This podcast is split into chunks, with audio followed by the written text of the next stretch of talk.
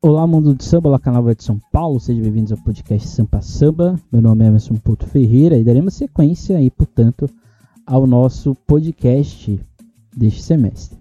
Hoje o nosso assunto é polêmicas, né, que envolvem o Carnaval de São Paulo, principalmente do tempo presente, mas também aqui a gente vai dar uma, uma retrospectiva de causos que já aconteceram e que marcaram a nossa festa diretamente até hoje ou não.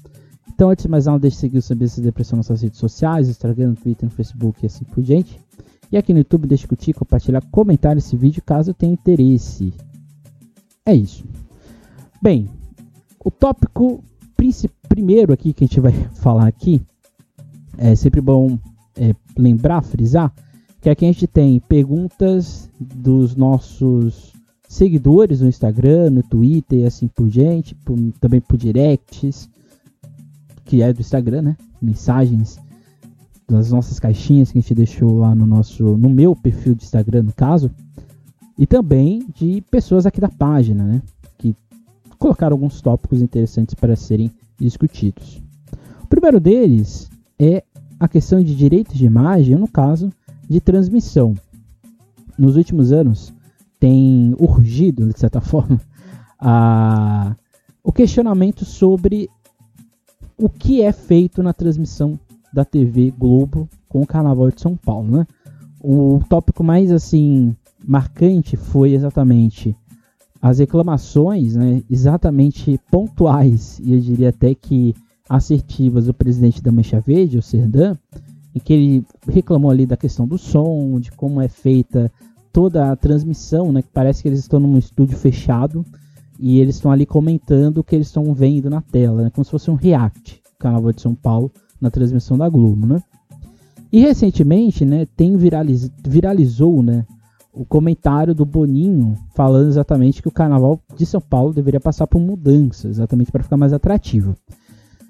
O fato é que a relação escolas de samba de São Paulo e transmissão sempre foi muito caótica.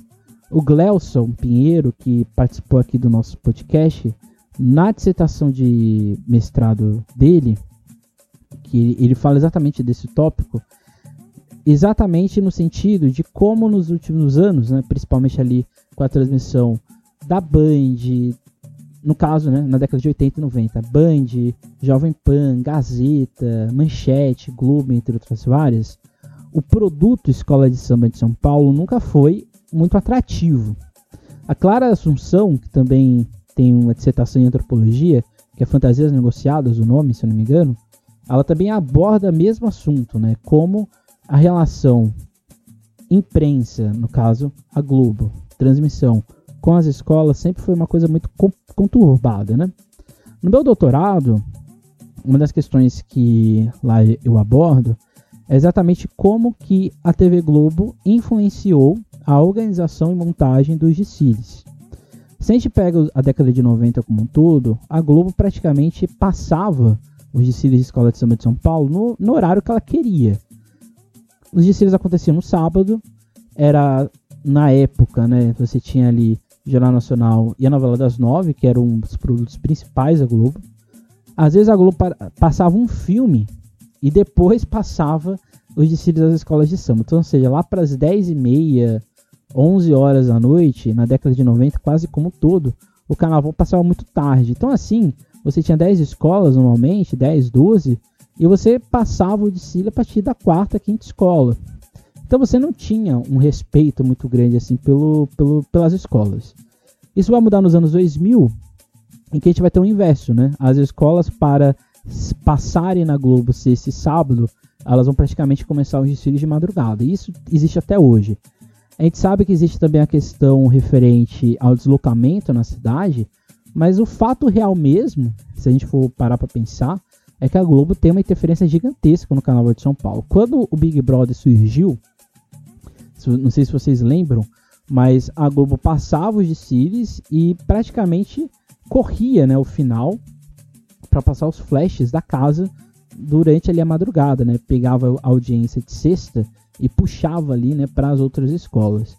Isso aqui é só um, um tópico de, que a relação escola de samba de São Paulo, nas escolas como um todo, com a TV, a TV Globo sempre foi muito conturbada.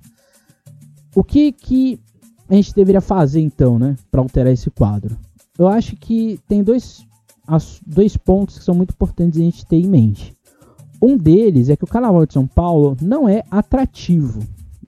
Embora nosso público aqui do nosso podcast seja majoritariamente amante do Carnaval de São Paulo, é, a gente tem que ter humildade de reconhecer, sair da nossa bolha de que o Carnaval de São Paulo não é atrativo nacionalmente. Se você pega, sai daqui do, da cidade de São Paulo, vai para outros lugares, a possibilidade das pessoas saberem as escolas de samba de São Paulo, o que, que foi feito aqui no nosso carnaval, a, uma, a possibilidade de ninguém saber o que aconteceu é muito grande. Acho que isso passa também, ainda dentro deste ponto, de como as escolas tratam o seu produto, ou seja, como elas se tratam e como elas publicizam isso. Acho que as escolas ainda estão muito provincianas dentro da sua bolha comunitária e mesmo assim é muito mal feito, muito mal estruturado. Isso tem reflexo exatamente aonde? No City e logicamente como isso vai re ser recebido pelo público. Porque se você faz um City extremamente chato, extremamente é, burocrático, isso não vai ser atrativo para o público, né? Se você não tem uma alegoria conceitual que tenha ali um, um efeito, não só bonecão, se você tem comissão de frente que é só movimento de TikTok, mas não tem uma coisa a mais, um plus, isso faz com que o produto seja esquecível pelo público, essa é a grande verdade. Se a gente for comparar o que é espetáculo no Rio de Janeiro e o que é espetáculo em São Paulo, o Rio de Janeiro eles estão ainda numa lógica um tanto quanto um espetáculo, vamos dizer assim, conceitual. Enquanto em São Paulo o, conceito, o espetáculo é muito visual da alegoria. Né? O Carnaval de São Paulo é praticamente alegoria, o resto é resto. Então, nesse sentido, esse primeiro ponto, que é exatamente como as escolas tratam o produto, como nós mesmos tratamos e como isso não é aceito pelo público, nos leva ao segundo ponto. A TV Globo não consegue vender o carnaval como um todo. E quando a gente fala de carnaval, quando a gente vai. As cotas na TV da Rede Globo são exatamente nacionais. Então você tem quatro cotas que são colocadas para serem preenchidas pelas empresas e você tem as cotas regionais. Mas a, a nacional vale para o Rio e São Paulo. O que atrai o público, o que atrai as marcas, eu tendo a, a aceitar, embora eu acho que muita gente não vai concordar, o que atrai as marcas a transmitir o carnaval é exatamente Rio de Janeiro. Não é São Paulo a prioridade. Então, se você já tem uma crise de transmissão, de trazer pessoas para investirem no carnaval, no Rio, imagine em São Paulo. Então, em São Paulo, se vende o discurso de que está tudo perfeito, né? Nós estamos muito organizados, nosso carnaval sempre está ali é, como um rumo ao maior carnaval do Brasil, como é esse logo brega anterior. Mas o fato é que esse rumo ao melhor carnaval do Brasil era uma coisa extremamente é, esquizofrênica, essa é a grande verdade, né? Só a quem, só quem estava ali naquele grupo comandando os direcionamentos políticos e econômicos, estava vendo isso, porque se você vai para o lado de fora dessa realidade, acho que muita gente não, não tem essa mesma visão.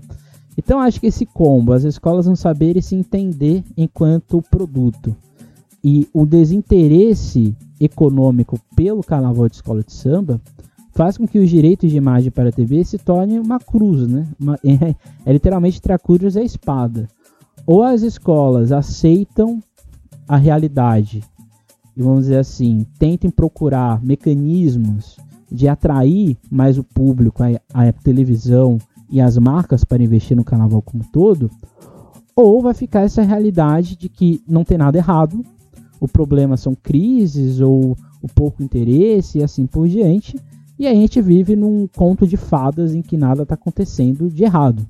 Então acho que a gente vive um, um período bastante perigoso, essa é a grande realidade. Ou a gente reconhece que o nosso produto nunca foi valorizado nem por nós, e muito menos pela, pela televisão, ou a gente vai ficar nesse marasmo. Eu acho interessante sim a liga ter a possibilidade do seu canal do YouTube, que é um canal muito bem organizado, inclusive, Mas eu também, ao mesmo tempo, percebo de que a visão da liga hoje é se der alguma coisa errada com a transmissão, vamos colocar tudo no YouTube e assim vai dar tudo certo. Mas aí perceba, né? Se o nosso produto já não é reconhecido com a TV Globo nacionalmente, né? Imagine se a gente não tem a TV aberta, né? A TV pública, ou sei lá o que for, para passar as nossas imagens. Então, ou seja, a gente vai ficar na bolha da bolha e aí o carnaval vai ficar extremamente provinciano como ele já foi em anos anteriores. Então a ideia dos direitos de imagem para a TV é, uma, é um assunto muito complexo, mas que passa pelo mesmo tópico, ou seja, como que nós encaramos o produto Escola de Samba de São Paulo. Será que a gente valoriza mesmo? Será que a gente, quanto mídia carnavalesca, valorizamos o nosso carnaval ou a gente reproduz o que as escolas e a liga quer que a gente faça? Então acho que isso passa também por nós reconhecermos que nós falhamos. Acho que essa é a grande realidade. A gente, as escolas de samba de São Paulo, falharam para mostrar quem elas são e o que nós somos como um todo. Então, fica aí a reflexão nesse primeiro tópico. O segundo tópico, ele é bastante polêmico também, né? A gente vai falar agora de censura. Censura que aconteceu em uma escola de samba aqui de São Paulo. Eu, aqui a gente vai falar que é meio que uma censura consentida, né? É, o fato é que um veículo né, de imprensa, mais carnaval, não pôde ir a uma festa nessa escola em questão. Quem está me ouvindo sabe qual é a escola. E, e a escola, a, o mais carnaval, né, o veículo de imprensa, não foi permitido de entrar. E o mais assustador é exatamente que os outros veículos, como um todo, ficaram meio que calados pela, pela reação, né? A gente do, do Sabias Depressão é, ficou um tanto quanto incomodados com a situação. A gente, de certa forma, está sim, aqui no seu passando, a gente vai sim boicotar a escola, porque se ela não quer ter, receber a imprensa para não só divulgar o que ela é, mas também de apontar questões que existem nelas. E foi o que aconteceu com o Mais Carnaval e assim como um todo. Se ela não tem humildade de reconhecer o que aconteceu de pedir desculpas ao veículo como um todo e a outras questões que aconteceram, eu acho que a gente também não pode ficar só vendo, né? Então acho que essa censura consentida que aconteceu com o Mais Carnaval abre precedentes para outras agremiações e para a própria é, agremiação que a gente está falando fazer e continuar isso para frente. Então acho que a gente tem que parar de ficar entre a cruz e a espada novamente, entre eu quero ter uma credencial, então por isso vou reproduzir o que as escolas querem. Ou a gente vai falar das coisas que acontecem, né? Eu, o, o Dinei, né, que é um amigo meu aqui, também da página, ele sempre fala, né? Quando tiver um dia em que todo mundo parar de falar do Carnaval de São Paulo, as mídias carnavalescas como um todo, talvez a liga, a liga perceba o qual a importância da mídia independente carnavalesca, né? Então acho que também a gente não pode ficar inerte ao que aconteceu e o que pode vir a acontecer no futuro. Acho que credencial, né, está ali nesse status quo, né, aparecendo, dando pinta, tem, acho que um limite, né? Acho que o limite é exatamente quando acontece essas questões, né? Embora seja uma empresa privada, né, uma escola de samba, a censura ou vamos dizer assim, não permitir que um veículo entre no espaço para fazer notícias é de certa forma uma censura. Isso está na Constituição como algo que não pode acontecer, né? Então, é, eu acho que tudo tem limite, né? Então, a nossa reação é exatamente essa. Talvez no dia que a escola perceber o que ela fez e ela reconhecer o que ela fez, a gente volta a falar da escola. Mas, enquanto isso não acontecer, ficaremos aqui no anonimato, não falando da escola. E é isso. Essa é a nossa reação. Não é consentida, tá? Então, basicamente isso. Bem, o próximo tópico é exatamente uma pergunta, um questionamento do Luiz Mamed, em que ele fala exatamente, ele questiona sobre a questão da diminuição das alegorias. As alegorias no Carnaval de São Paulo, pegar aqui o regulamento, o mais recente, né? Porque o regulamento muda algumas coisas de ano para ano. Mas o mais recente é exatamente o que, né? O que diz o regulamento? O regulamento diz que a gente tem no grupo especial, né? No caso, quatro alegorias no máximo e quatro alegorias no mínimo. No grupo de acesso 1 são três no máximo e três no mínimo. E no grupo de acesso 2, duas no máximo, duas no mínimo, né? Lembrando que desde 2015 existe um mínimo e um máximo, né? Em que o mínimo e o máximo é praticamente o que? Se você tem que ter cinco alegorias, você tem que ter cinco alegorias. Até 2014 existia um mínimo que era de 4, máximo de 5 é, no especial. No acesso, mínimo de 3, máximo de 4. E no acesso 2, mínimo de 2, máximo de 3. Lembrando que o acesso 2 durante muito tempo era da UESP, né? mas o não mudou muita coisa. Sobre a diminuição de alegorias, eu costumo enxergar que todo mundo saiu, ficou bem nessa história, né? A gente sabe que o quesito alegoria em São Paulo é o quesito mais chamativo para esse espetáculo que o Carnaval de São Paulo fez, ou seja, jogou para as alegorias a responsabilidade de carregar o que é a identidade paulistana de, de carnaval como um todo. Isso, de certa forma, ocasionou indiretamente essa realidade né, da alegoria ser o centro. A alegoria ser do centro tem que ser tem que ter investimento. Tendo investimento, então é o quesito mais caro, um dos quesitos mais caros de uma escola de samba. Então, assim, eu acho que uniu-se o útil ao agradável. O, o útil é exatamente você ter a diminuição do número de alegorias, você gasta menos e você pode dar uma qualidade a mais nas que você já tem. A infraestrutura diminui, sejam para as escolas especial, acesso e assim por diante. E para a televisão é maravilhoso, né? Porque você pode, no futuro próximo, quem sabe, diminuir o tempo de desfile ainda mais do que já é. Lembrando que até 2003, o Carnaval de São Paulo tinha no máximo seis alegorias. E antes, né, lá na década de 90, você tinha 10, 12 alegorias, sempre pontuando que naquela época a alegoria era muito menor do que é hoje, né? Praticamente um tripé.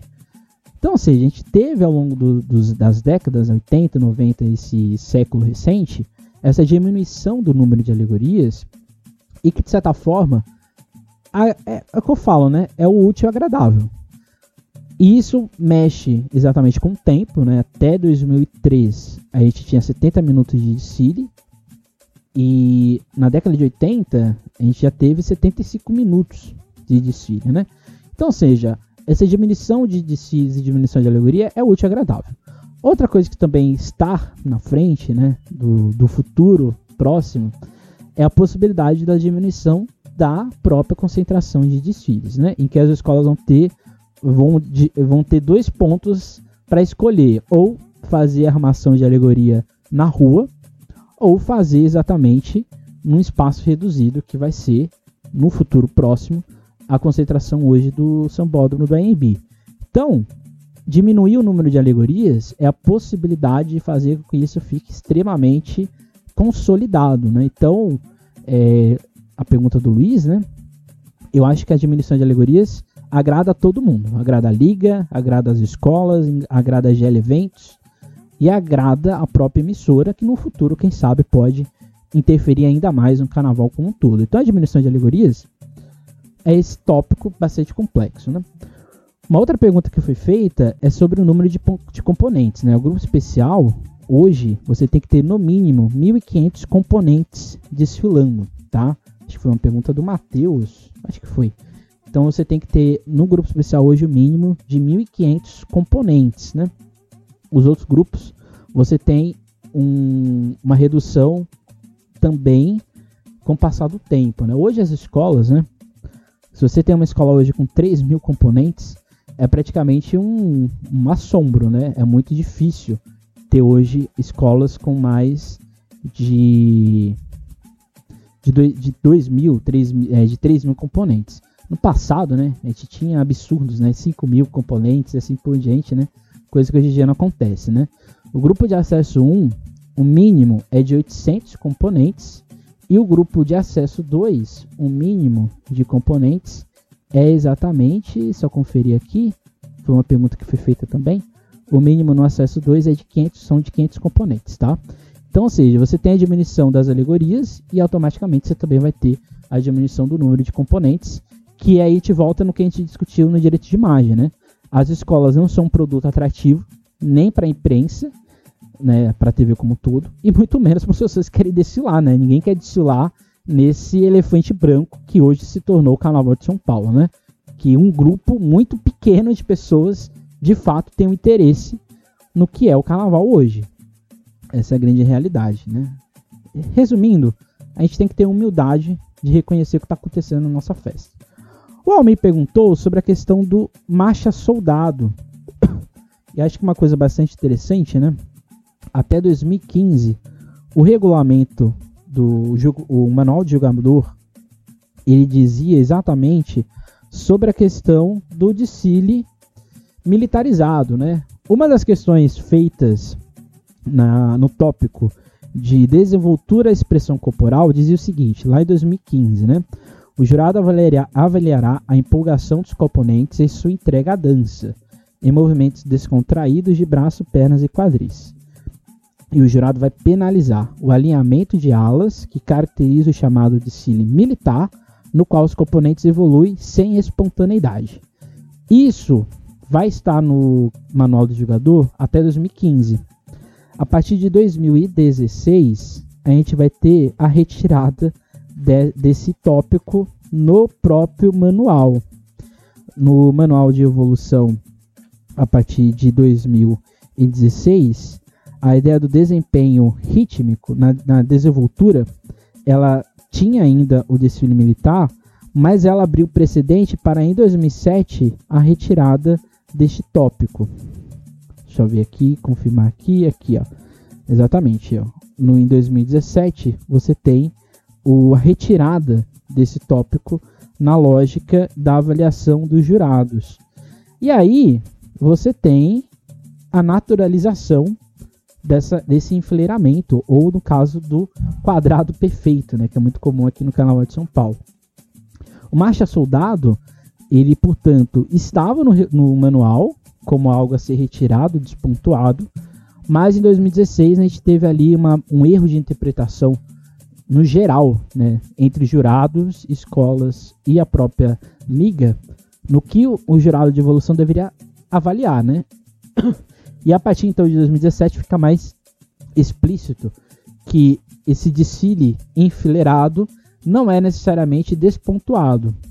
Então, o marcha soldado ele é um, um problema do Carnaval de São Paulo, mas foi uma forma de organizar essa técnica tão aclamada pelas escolas nos últimos anos, né, que hoje está aí em vias de ser cortada, né, pela nova forma de julgamento. Pelo menos é o que a gente espera, né? A gente tem a pergunta também da Regina, né, sobre as mudanças possíveis no nos modos no modo de julgamento, né, aqui em São Paulo. Bem, a Regina toca, toca no tom, no ponto exatamente se essas mudanças elas vão ou não acontecer e se elas vão de fato ser efetivas. Eu particularmente acho que não. Eu acho que elas não vão mudar a estrutura do Carnaval de São Paulo.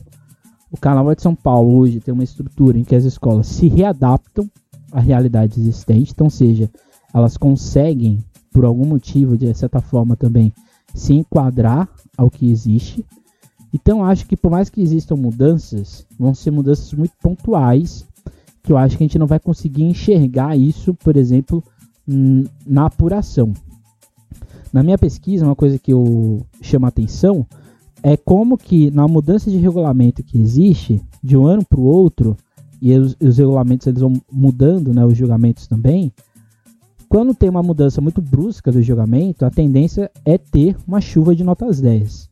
Então, a possibilidade de acontecer é o seguinte: você ter uma rigorosidade nesse julgamento, mas ao mesmo tempo as escolas se enquadrarem nesse, nesse julgamento.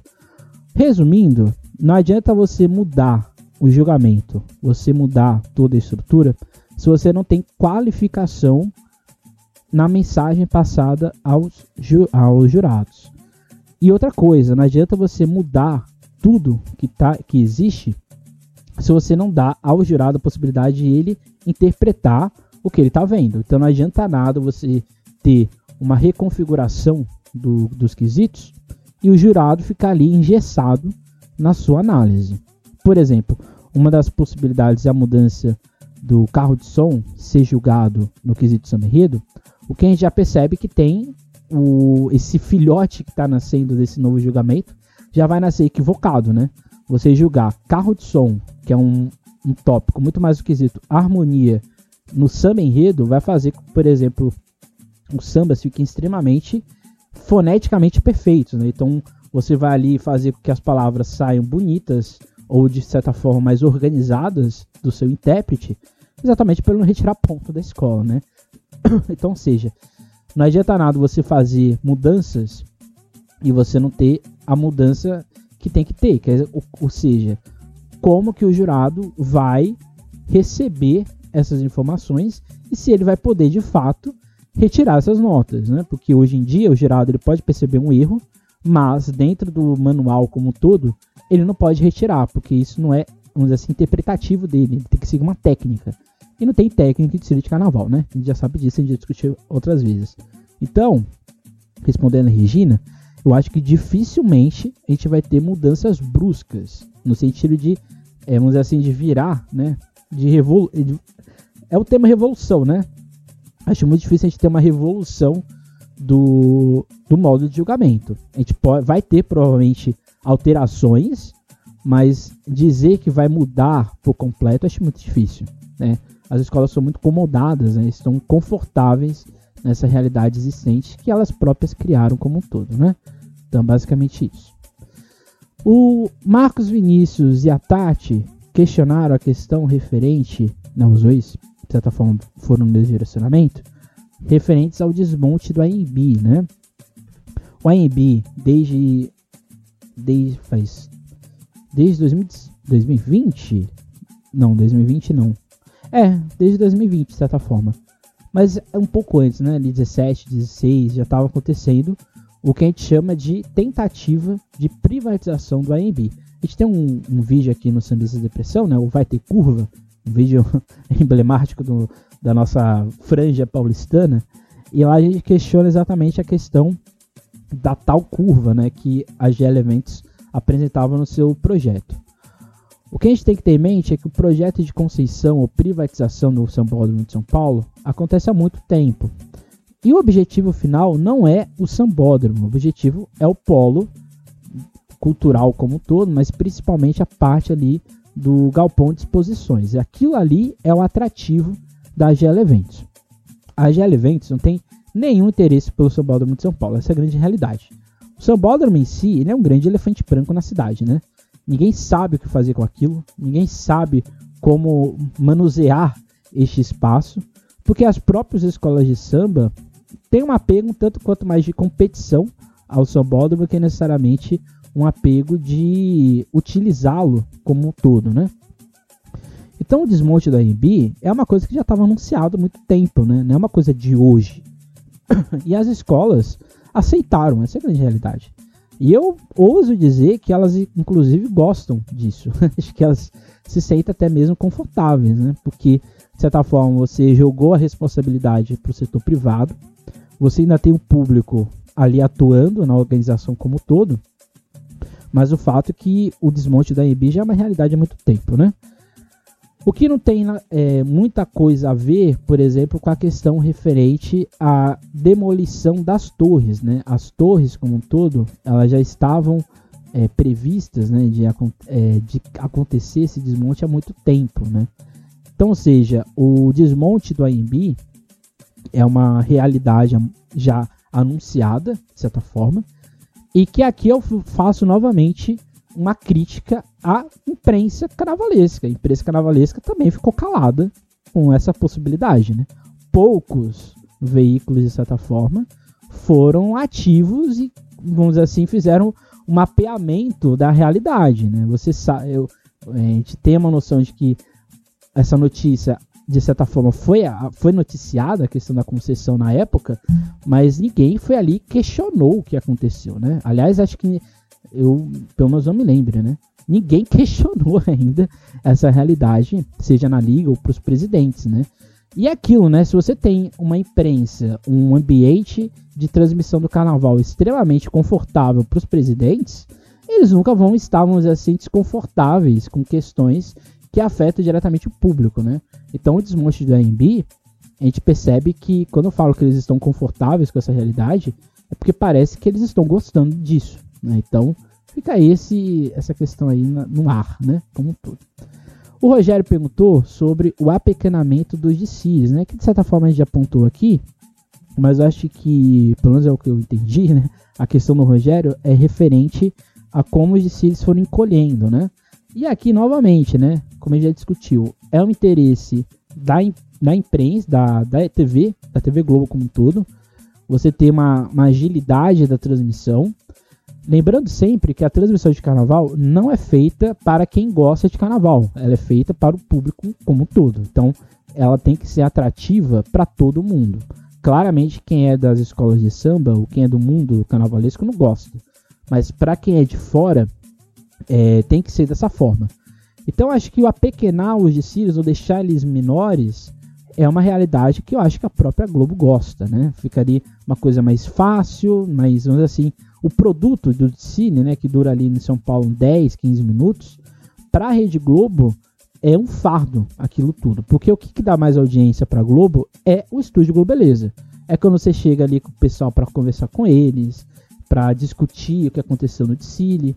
Então, ou seja, não é o Dicile de escola de samba não é tão atrativo assim para o público. E aí eu retorno ao que eu já disse no começo. Se as escolas fazem desfiles protocolares para ganhar a competição, logo a própria emissora não vai ter interesse nisso. Se as escolas, cria, se as escolas criarem espetáculos para atrair o público e chamar a atenção da Rede Globo, aí talvez a coisa mude, né? O que acontece no Rio de Janeiro? O Rio de Janeiro é uma disputa entre as escolas, vamos dizer assim, para quem chama mais a atenção do público. E isso tem reflexo, isso reflete no Twitter, busca no Google e assim por diante do TSI, né? Então acho que o apequenamento dos desfiles em São Paulo, eu acho que não é nem uma questão complexa, é uma realidade. E aqui eu volto de novo e repito, as escolas e nós enquanto imprensa temos que gerar uma possibilidade disso ser mais atrativo, né? de atrair mais gente para pelo menos curtir né, e ter uma outra possibilidade e ter a curiosidade de desfilar numa escola de samba, né? Acho que essa é a grande realidade. Então fica aí a resposta. O Leandro já foi para um tópico lá no passado, que é as questões das apurações, né? E que o Carnaval de São Paulo também estragou isso de certa forma, né? O Carnaval de São Paulo sempre teve apuração polêmica, né? Na década de 80, as apurações eram muito mais violentas do que são hoje, né? Inclusive, década de 80, 70, as operações duravam 4, 3 horas, era gente pugnando nota a todo momento. E infelizmente, pelo menos, né, a gente não tinha nenhuma agressão muito, né, assim, efetivada. A gente teve em 2012 toda aquela, toda aquela questão referente ao a apuração, né, do rasgar as notas, né, que aconteceu naquele ano. E ali a gente teve a reformulação da apuração. Né? A apuração em São Paulo, a partir de 2013, ela vai ser com portas fechadas e parece que ficou cômodo isso, né? Às vezes a liga não quis mais abrir os portões, alegando, né, vamos dizer assim, uma questão de possível violência a acontecer. Mas aí você também tirou o clima da apuração de São Paulo, que ficou extremamente chato. É chato você ouvir um monte de nota 10, é chato você ver um silêncio no vazio que é o seu bódromo, né? Então, ou seja, se você quer que o evento carnaval seja mais atrativo, você tem que, vamos dizer assim, voltar atrás, né? E reconhecer que a apuração tem que ter público. Eu entendo que tem a questão de segurança, mas já fazem mais de 11 anos que isso aconteceu, né? Então acho que a gente tem que voltar a ser mais atrativo, né? Imagine uma apuração que você abre público, você tem uma possibilidade ali do público ver as alegorias na concentração e dispersão.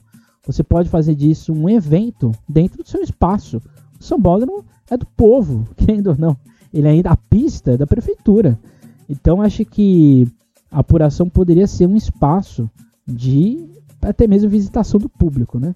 Então as apurações folclóricas, né, são apurações importantes da nossa história e indo para o Anderson, né, na questão dos rasgos, rasgos de notas de 2012, é exatamente isso, Leandro Anderson. A gente tem que ter uma nova perspectiva de enxergar a apuração. Né? Tudo tem que ser. Eu sou na lógica seguinte: se eu já aceitei que o carnaval é um evento que tem que trazer dinheiro, eu, se eu quero ter mais dinheiro, eu tenho que fazer mais eventos para o público vir até mim. Então, por que não você fazer com que a apuração seja também um evento para as escolas de samba, né? Por que não? Não é porque é um dia, porque fica a sensação de que o, a apuração tem que ser, vamos dizer assim, uma punição, né? Alguém vai ganhar, mas tem que ser uma punição também. Então, com isso, a gente não pode comemorar nada, né? Eu já sou o contrário. Acho que a gente tem que ter uma possibilidade, ou criar uma possibilidade da apuração ser mais atrativa. Claramente, o que aconteceu foi lamentável, foi lamentável, né? Em 2012 a gente teve é, parte da torcida da Gaviões queimando a alegoria, né? Como medida de, das notas que aconteceram. A gente teve o rasgo de notas em integrante na época do Império de Casa Verde, mas isso não pode ser, vamos dizer assim, um definidor. O Carnaval de São Paulo não é isso. Carnaval tem essas questões folclóricas na apuração, mas acho que a gente tem que dar um recuo. A gente tem que atrair, se a gente quer atrair o público, a gente tem que gerar um clima de carnaval na cidade, ou pelo menos tentar criar um clima de carnaval na cidade. Se a gente não se esforçar nem para isso, então a gente está fazendo isso errado, ou a gente aceitou essa realidade, né? Eu ainda não aceitei, ainda estou aqui um pouco cético. A Delma fez um questionamento que é também bastante interessante, referente à Superliga das Escolas de Samba de São Paulo.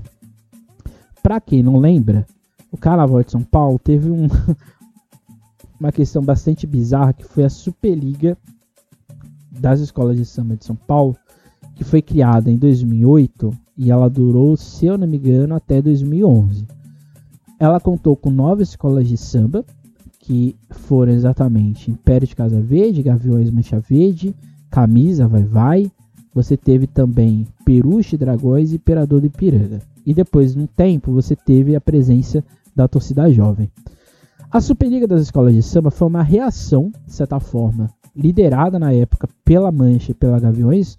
Eu falo um pouco disso, estudo um pouco disso no meu, também no meu doutorado, e ela foi uma reação ao que as escolas enxergavam como uma forma, uma coisa, vamos dizer assim, arbitrária do que estava acontecendo no Carnaval de São Paulo. Uma coisa que é importante a gente pontuar, o Carnaval de São Paulo sempre foi bastante imbricado nas relações referentes à presidência. E na época a gente teve a presidência de um referido presidente, que eu não vou falar o nome dele, quem quiser vai lá buscar depois. E ele lá foi, vamos assim, o ponto de vigência da discordância da e da Mancha, que já queriam sair da liga.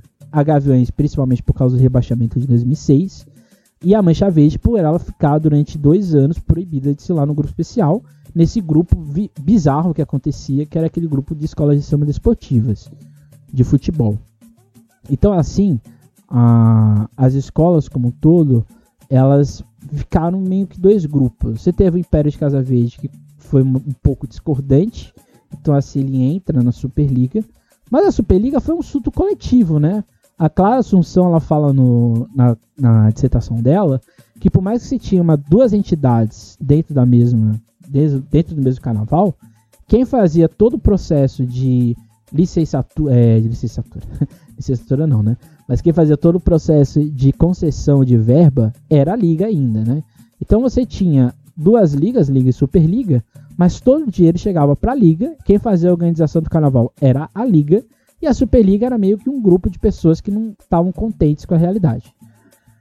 Porém, entretanto, né, isso gerou um vácuo, né? A Gaviões, a Fiel, depois desse tempo, ela praticamente ficou isolada da liga, né? Ela, não estou falando que ela deixou de participar, né? ela participa, mas ela não tem uma força ativa né, como ela teve no passado, né?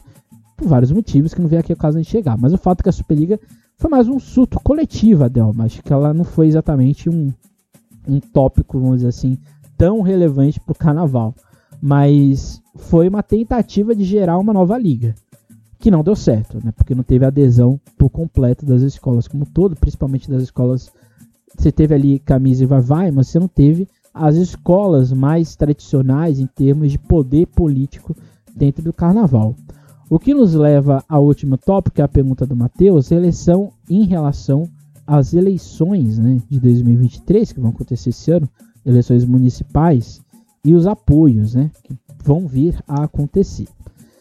Bem, eu tenho, pelo menos para mim, que as escolas de samba como todo, elas hum, desde sempre, tá, gente? Isso não é uma coisa de hoje as escolas de samba sempre tiveram apadreamento político. Você teve na época do Rosas, com o próprio Basílio, você teve na época da Mocidade, a própria Gaviões, da Fiel, teve durante o tempo apadreamento político. A própria quadra é uma, uma vamos dizer assim, uma, um imbricamento né, de, de, vamos dizer assim, manipulações para que ela fosse onde ela é hoje, com Rosas, com Basílio e outras pessoas mais. A própria Nenê, né, o seu Nenê sempre foi uma figura muito política dentro do carnaval, seu Tobias como todo, Madrionice. Então, ou seja, o carnaval de São Paulo sempre teve do lado, vamos dizer assim, da situação dentro do, do poder público, principalmente na prefeitura. De certa forma, o carnaval de São Paulo, ele é muito conservador, né? Ele não é, vamos dizer assim, progressista. Ele não tem isso na sua veia como um todo.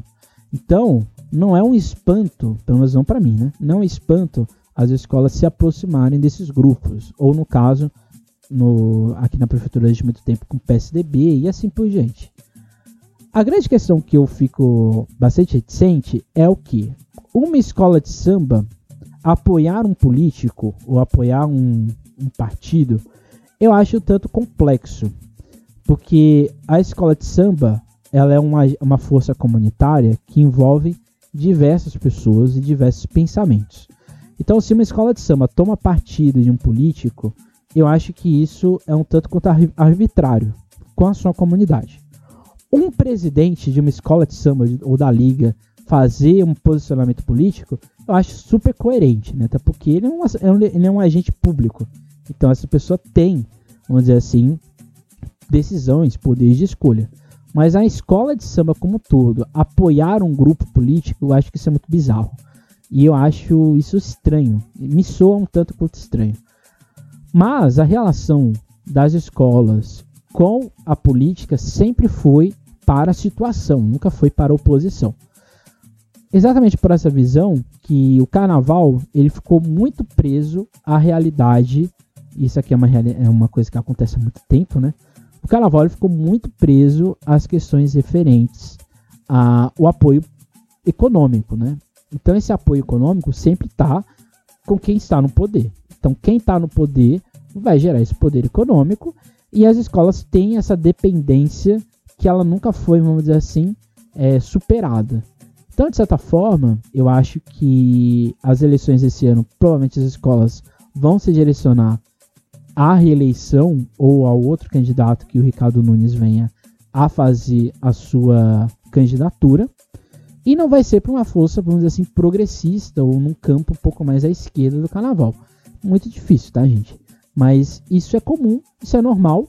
Mas eu repito, acho que a instituição liga e as escolas tomarem um, um partido de um candidato ou de uma instituição partidária, eu acho que é um tanto quanto complexo e eu acho até um tanto quanto errado. Mas aqui é meu ponto de vista, tá? Essa, é, essa é a questão. Então é isso, né? Até porque na, nos últimos anos, né, o Carnaval do Rio de Janeiro deixou pra gente uma lição, né? Você se aliar a alguém só para, vamos dizer assim, manter o seu status quo de pensamento tem consequências, né? Eu acho que isso deveria ser uma, uma lição não só para nós, mas para o mundo cultural como um todo. A gente, nós, escolas de samba, temos que gerar os nossos agentes culturais e políticos. Claramente a gente tem que ter parcerias, acordos, com certeza a gente tem que ter, mas a gente tem que ter força política e de decisões. A gente não pode simplesmente ficar sempre nessa lógica de apadrinhamento que isso um dia pode vir a dar grandes problemas, né? Então esse foi o nosso episódio de hoje. Episódio que tocamos aí algumas polêmicas, né? Mas acho que o principal de tudo se você é de alguma imprensa, mídia carnavalesca, e se você é alguém do carnaval, de alguma escola de samba, se você é alguém de um agente político, algo do tipo, me ouviu? É, vamos tomar um partido, mas um partido não de manifestar, né, de ser qual o seu o direcionamento partidário. A gente tem que tomar partido da nossa festa. A gente não pode naturalizar o que está acontecendo e a gente não pode cair nessa censura concedida ou nesses problemas que a gente tem ouvido e visto nos últimos anos. Quanto mais a gente se cala a realidade que a gente está vivendo, mais a gente fica conivente com essa realidade e aí não adianta a gente ficar reclamando, né? Ou no caso a gente ficar é, se lamentando do que aconteceu. Basicamente isso. Então semana que vem a gente volta para o nosso podcast penúltimo. Agora sim é o penúltimo podcast que a gente vai ter, penúltimo episódio desse semestre. Então até a próxima. Deixe de seguir o Sambistas de Depressão nas redes sociais, Instagram, Twitter, Facebook. Aqui no no YouTube não deixe de curtir, comentar, compartilhar. E se você está numa plataforma de áudio, não deixe de curtir também o nosso podcast para você ter as, acesso, né? Na hora que o episódio sai para você. É isso. Até a próxima. Nunca esqueça e nunca deixe de sambar.